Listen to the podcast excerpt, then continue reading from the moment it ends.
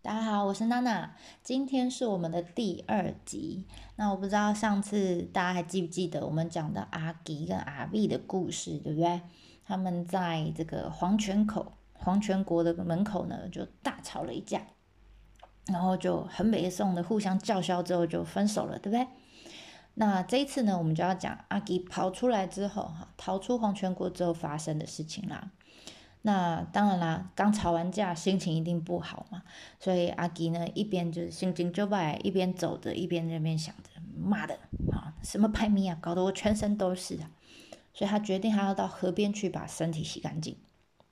那就走着走着呢，走到河边，开始慢慢的把身上佩戴的一些饰品啦、手镯啦、剑啦、衣服啦，各式各样的东西脱下来，然后开始洗澡。OK，那这个过程哈，这样子的晋升的过程呢，在日本我们就称为叫系哈，这个仪式系这个字就是一个一字偏，哎，一个一字边，然后一个契约的契。OK，那在行戏的过程中呢，神奇的事情就发生了。阿吉跟阿碧分手之后，他就自动解锁了无性生殖的能力哈。在我们刚刚讲他每一个动作里面呢，只要他做一个动作就可以产生一个神，那你知道？你想想看，你自己在洗澡的时候做多少动作？每一个动作，包括他手一挥，也可以产生一个神；脱衣服也产生一个神；挖鼻孔也一个神；搓一个癣也一个神。那各式各样的神呢，非常多啊，非常多。所以在日本有个说法，我们叫八百万神，就是说，呃，很多的意思，不是真的有八百万，而是象征很多的意思。那在这么多的这个神里面呢，其实中间有三个非常重要的神，我们叫三贵子，贵尊贵的贵哈，不是三太子，三贵子，OK，这三个特别重要，好，特别重要。那这三个怎么来的？阿嗯，阿吉在洗脸的时候来的，他先搓了搓他的左眼，然后就哎呦，哇塞，啊，断音音就弹出去了。这时候呢，就生了大姐，我们叫天照大神，她是一个女神，负责掌掌管这个高天元。接着呢，他又搓了搓右眼，哦，狗哇塞呀，万一弹出去，又变成了二弟，我们叫月读命啊，他是负责掌管夜晚的。最后呢，我不知道大家有没有呃骑过车哈。骑车通常骑了一天回家之后，你用卫生纸去擦擦你的鼻鼻孔，是不是哦哦，对不对？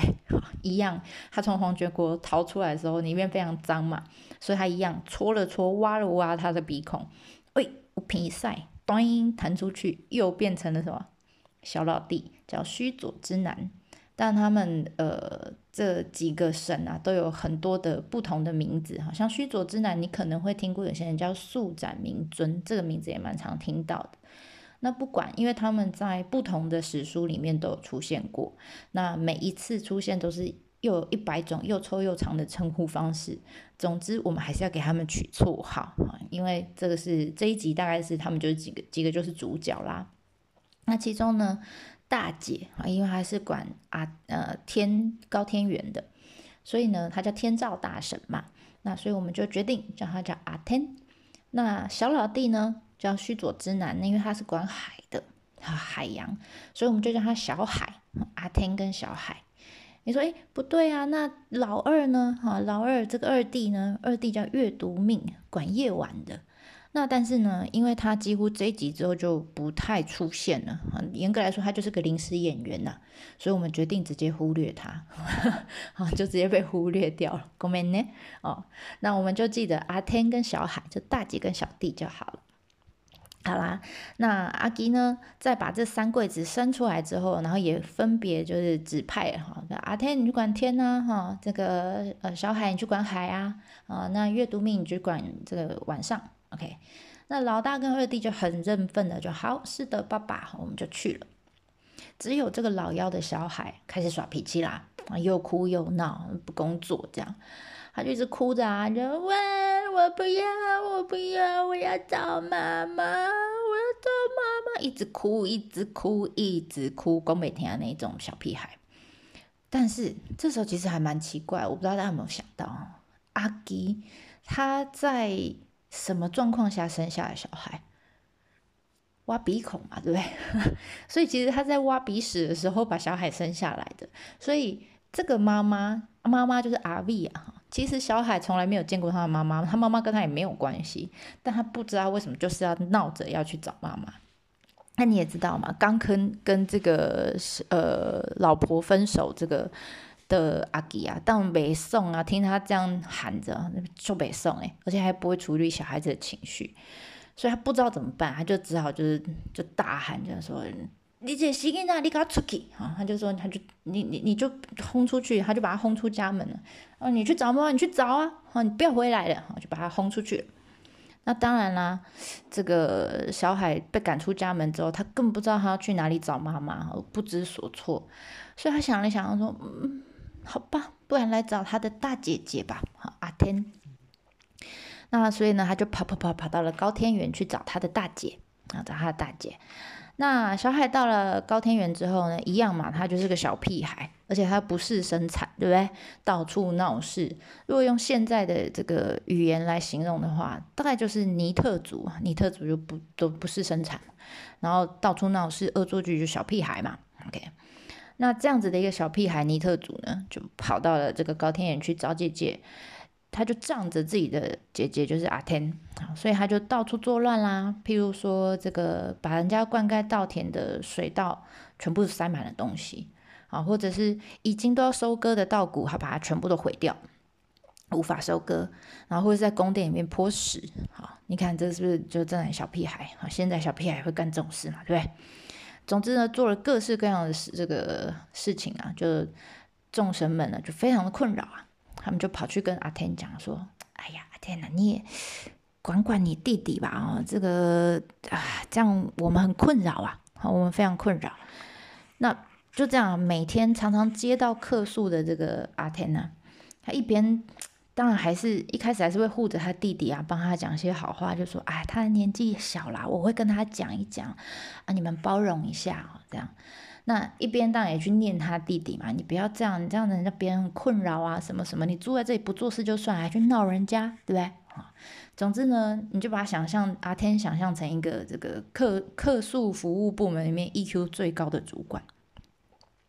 好啦，直到有一天，小海呢，他一样啊，还是闹来闹去的哈，他呢有一天就把这个马马皮呀，活生生的给剥了下来。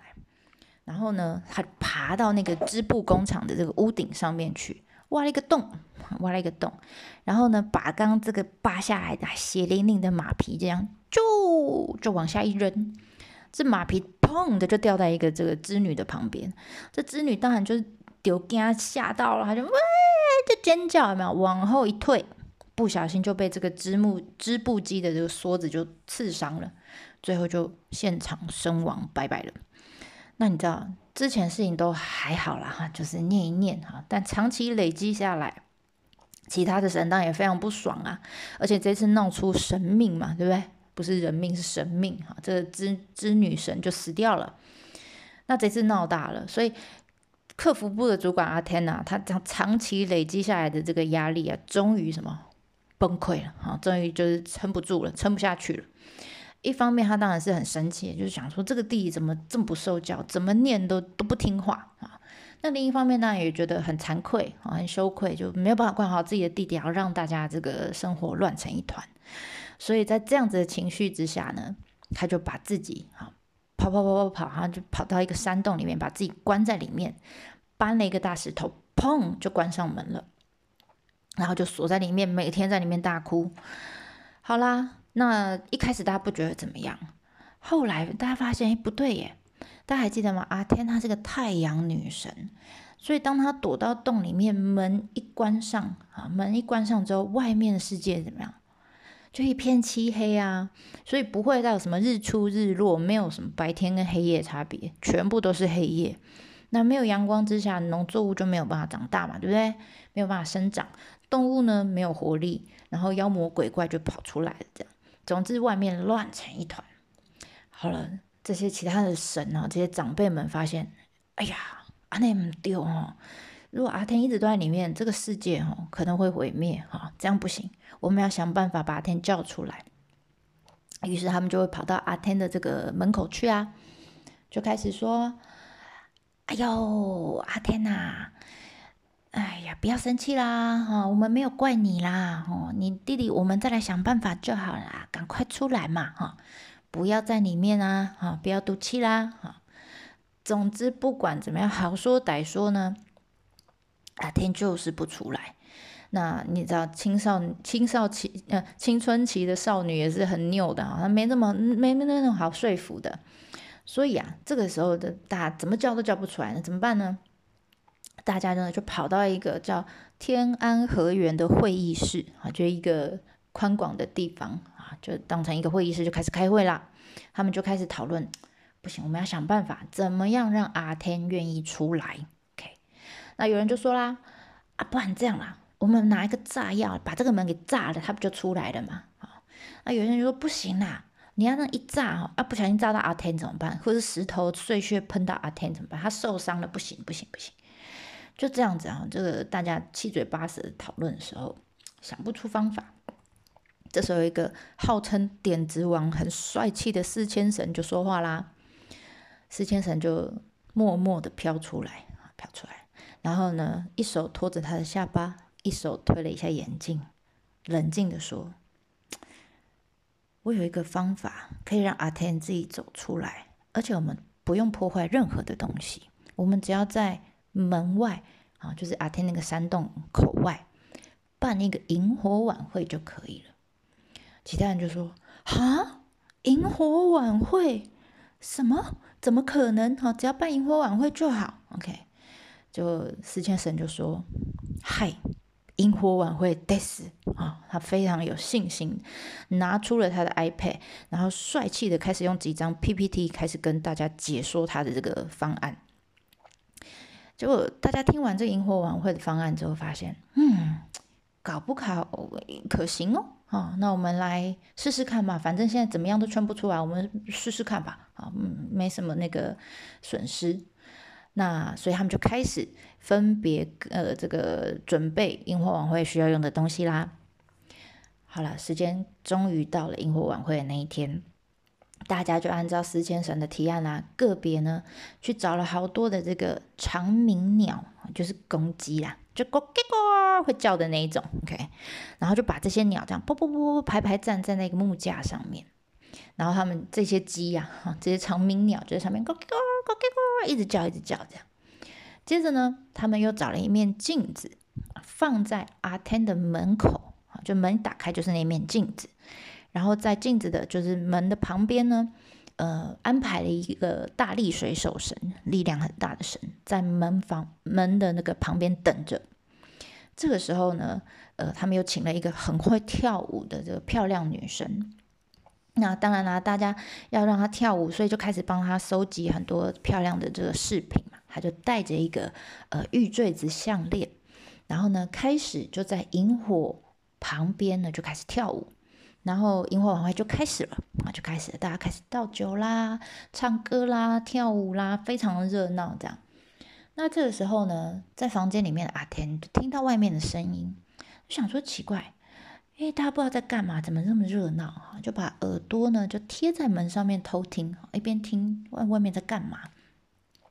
那萤火晚会慢慢进行的，那越晚当然就气氛越来越嗨啦。然后呢，一旁就是你知道这些男男神们啊，就喝酒喝到呛了嘛，就就开始就早就忘记自己是要萤火晚会，重点是要把阿天给骗出来的。他们早就忘了，他们是真的很 enjoy 这个萤火晚会，OK。那你就想，他们喝呛了之后呢？应该你们有在日剧，或者是你真的去日本哈，你晚上大概十点多、十一点多，你到居酒屋里面，就会看到有一些日本上班族就会把那个本来应该戴在呃脖子上面的领带，把它戴到头上去，对不对？就是呛了哈，那个就是喝呛了。你就想众神们就把领带戴在头上，哇哇哇，在那边尖叫这样。那这个中间在跳舞的这个女神啊，当然她也是越跳越嗨啊。然后一个动作不小心太大了，哈，就锵，一边的肩带就滑了下来，哇，非常之性感啊！旁边这些喝康的这些男生们，当然就哇哦，就尖叫啊，哈，整个就嗨翻了这样。那尖叫的尖叫，欢呼的欢呼，还有人吹口哨啊，什么各式各样这种音效都出现。这时候在旁边非常冷静的司牵神呢一样啊，一手托着下巴，一手推了眼镜，点点头，嗯，这一切啊都是我想要的啊，这个效果啊，一切都在我掌握掌握之中啊，非常得意。果不其然，阿天在听到这些尖叫声、欢呼声之后呢，就更好奇了，他忍不住了，他就把这个房门就开了一个小小的缝，他就。探头哈，稍微探了一下，就说：“诶，奇怪，我躲起来之后啊，照理说外面应该是又黑又冷又暗，为什么大家这么开心的唱歌跳舞啊？啊，到底是为什么啊？就外面的神呢，当然啦，就就应了他，就说：哦，那个，因为啊，出现了一位比你更漂亮哈。”更有趣的女神，大家都在帮她欢呼哦。那这个时候，大家都知道啊，千万不要随便挑战女生的嫉妒心啊，这是很可怕的。这个阿天一听到有比她更漂亮的女神，他当然就更好奇啊，他想要看清楚哈，所以他就把这个门缝又更打开，他头又更探出来了一些，想要看看到底是哪个贱女人比她漂亮，好不好？哈，于是这个时候他。探出头来看到了，他真的看到了一个跟他一样浑身散发光芒、光彩夺目的很漂亮的女神，而且这个女神也看着他。他还记得吗？他们在 setting 这个萤火晚会的时候，大家不是在房门口放了一面镜子吗？所以这时候阿天看到这个漂亮女神是谁？其实不是那个跳舞女神，他看到的是自己。对，那这时候他。因为觉得这个女神实在太漂亮，他看到这个女神觉得她太漂亮，就换句话说，很自恋，他觉得自己真是漂亮。OK，所以他就看到呆了啊，他看到发愣了。就在这个时候啊，旁边的大力水手神，他赶快把握时机，就把门给撑开，然后把阿天给拉出来。其他的神也赶快哦，赶快拉了一条绳子，什么，把房门，把这个岩石洞门，呃，岩石洞窟给封了起来。不让阿 ten 再回去，那就这样子呢，这个外面的世界就恢复了光明，太阳就出来了。OK，那这时候呢，在旁边呢，很一直都维持很冷静，没有喝酒的这个司千神，一样招牌动作，推了推眼镜，拿着他的 iPad，微笑着帅气的转身离开。OK，那这一集故事我们先暂时说到这里啊，就。到萤火晚会结束，那我不知道在这一集这个内容里面，大家有没有看到一些东西？其实现在在神社里面也看得到，或是我们在他们日常生活中也听过这些词，甚至他们这个办萤火晚会的场地也的确存在，啊，的确存在。那我们来看看吧，呃，试着把传说故事的内容跟现在现实世界的这个存在的东西稍微连连看，稍微连连看。第一个当然就是我们一开始讲阿吉亚在这个河边洗澡，我们说行戏嘛，这个仪式。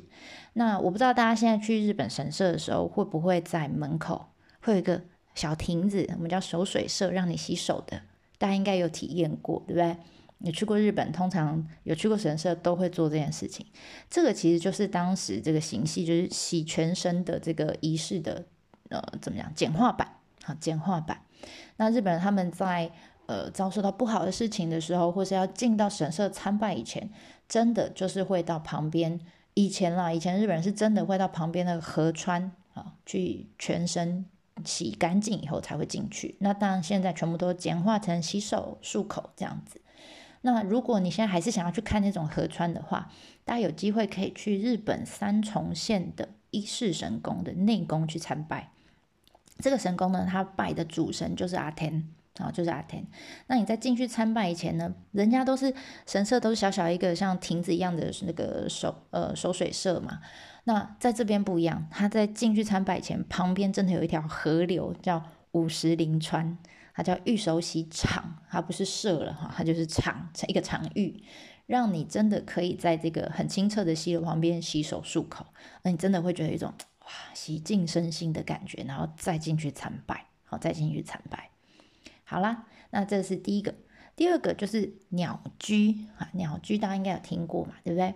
大家还记得吗？萤火晚会里面，他们不是去找了很多的这个长鸣鸟，有鸡呀，啊，很多找了很多长鸣鸟，所以你现在去刚刚讲那个伊势神宫里面，因为它主神就是阿天嘛，我跟你讲，他们神宫里面真的还有养鸡啊，你还真的还看到鸡。然后呢，这些鸡站的这些木这个木架啊，就是其实现在你在神社里面会看到的鸟居，鸟鸟就是鸡的意思嘛。那你现在在日本常常会看到一些店家外面会挂一些灯笼啊，或者是旗子，啊，上面会写呃烧鸟，其实这就是烤肉的意思，烤烤肉店，然后没有卖鸡肉串，鸟就是鸡嘛。所以你现在在。呃，神社里面看到的鸟居，居就是在的意思，鸡在上面就鸟居。OK，这是它的一个由来的一个说法。那当然还有一个就是，有些人说为什么现在鸡叫了以后太阳就会出来？哈，就据说跟这个故事也是有关系的。我觉得蛮可爱的说法。OK，好啦，再来第三个呢是日本呢有一种叫三神器，三种神器的说法。那在萤火晚会里面，其实有出现到，我不知道大家还记不记得？刚刚我们说呢，在阿天的这个房门口，他们放了一面镜子，有没有？他看自己看，让他看到自己的反射的时候，看到呆的那个镜子。那另外一个呢，是跳舞女生呢，她佩戴了一个玉坠子的项链。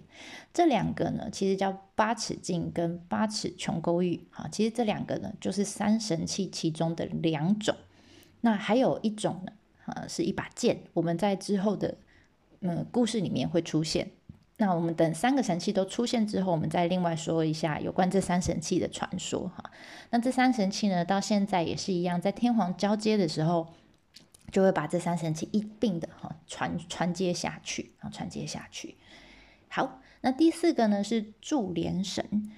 嗯，我们在这个阿天出来之后，其他的神不是很匆忙的赶快在这个洞口拉上一条绳子。就就是我们现在看到的这个神社里面会看到的柱连神，它其实就是有一种被当拿来当成张设这个结界的一个感觉和，一个道具。就我这样拉起来就是一个结界。好，现在你去神社的话，你在鸟有时候在鸟居上面，有时候会在你参拜那个神社的那个社殿的上面，你看一下，呃，都会有这个柱连神。好，好，这也是从这个神话第一次出现。再来第五个。第五个就是我们讲说故事里面出现他们在开会的这个高天原啊，那其实呢，呃，应该说他们开会这个会议室叫天安和园，还有阿天朵的那个房间叫天岩户，就是一个石头的洞窟。这两个地方其实你现在去九州宫崎县的高千穗瑞穗仙乳的穗，OK，高千穗这个地方。的确是存在的。那这两个地方也是到现在还是一个非常著名的观光景点。日本人把他们视为是一个呃能量景点能量景点就是 power spot，就是对他们来说到这个地方就会获得满满的 power，满满的能量。那这整个。萤火晚会，哈，其实就是有他们一种说法，就是说这就是日本神乐，哈，音乐的乐，神乐的开始。那的确，你现在到高千岁地区啊，他们呃每从每一年的年底到隔年，哈，年底十一月左右到隔年的二月，国历哈，这一段期间内，在高千岁地区里面，不同的村落，他们都会有夜神乐的表演。那呃。但每个地区会每一个村落时间会不太一样，那这样子的表演呢，会从天黑一路跳跳跳跳到天亮，就跳到太阳女神出来的时候。好，所以当然现在你如果不是这段期间去，他们也有否观光客，就是每天晚上可能呃七八点八九点，就是你用完餐之后，他们会一个否观光客的表演，好，你也可以去看看神乐的表演。那所以大家以后有机会可以到宫崎县的话，可以去高千穗的地方拜访这两个景点天岩户还有天安和园，或者是去看看夜神月的表演。好，那最后一个当然就是我们在故事里面其实会看到很多，你会觉得嗯还蛮有趣的桥段哈。其实他们譬如说啦，譬如说呃小海不是大闹高天原啊，就。在那边哭啊闹啊，那有些人就说呢，这个其实是以前的人他们不知道怎么去解释天灾或者是一些奇怪的天象，所以他们就会看到这些现象之后开始编一个故事哈，据说是这样子编出来的。比如说我们刚刚讲小海大闹高天原啊，就是他那边哭啊闹啊，可能就下雨，然后就会就会这个刮风这样，所以他们就说这个其实就在形容暴风雨。或者是小海不是把人家已经要收成的这些稻穗全部都搞烂嘛？他们就说啊，这可能是呃那个时候的人对旱灾这种自然现象的这个解释，或者是还有一个说阿天呐他不是躲在光那个那个山洞里面嘛，洞窟里面，所以外面就很暗嘛。那有些人就在推测说，会不会是他们那时候发生了日食现象？我们现在看到日食也会觉得哇，整个天空变暗，太阳不见了，被挡住了，对不对？或者是说，还有一个说法是说，因为呃高千穗那个地方，其实它离阿苏山算比较近的，那边附近最大的火山活火山就是阿苏山，到现在也还是在喷嘛，对不对？那据说那个时候可能是因为阿苏山爆发，然后你知道火山爆发那个灰就会这样。飘到整个空中去，然后天色就很昏暗，所以这个有些人就说啊，这可能是民众那时候无法解释，就把它编了一个故事，变成一个很可爱的传说这样。那我觉得他们还蛮有想象力的，不知道大家觉得怎么样呢？好啦，那我们今天的故事呢就讲到这里啦。那我们就其他后续怎么发展，我们再等第三集出来喽。马丹尼，下次见。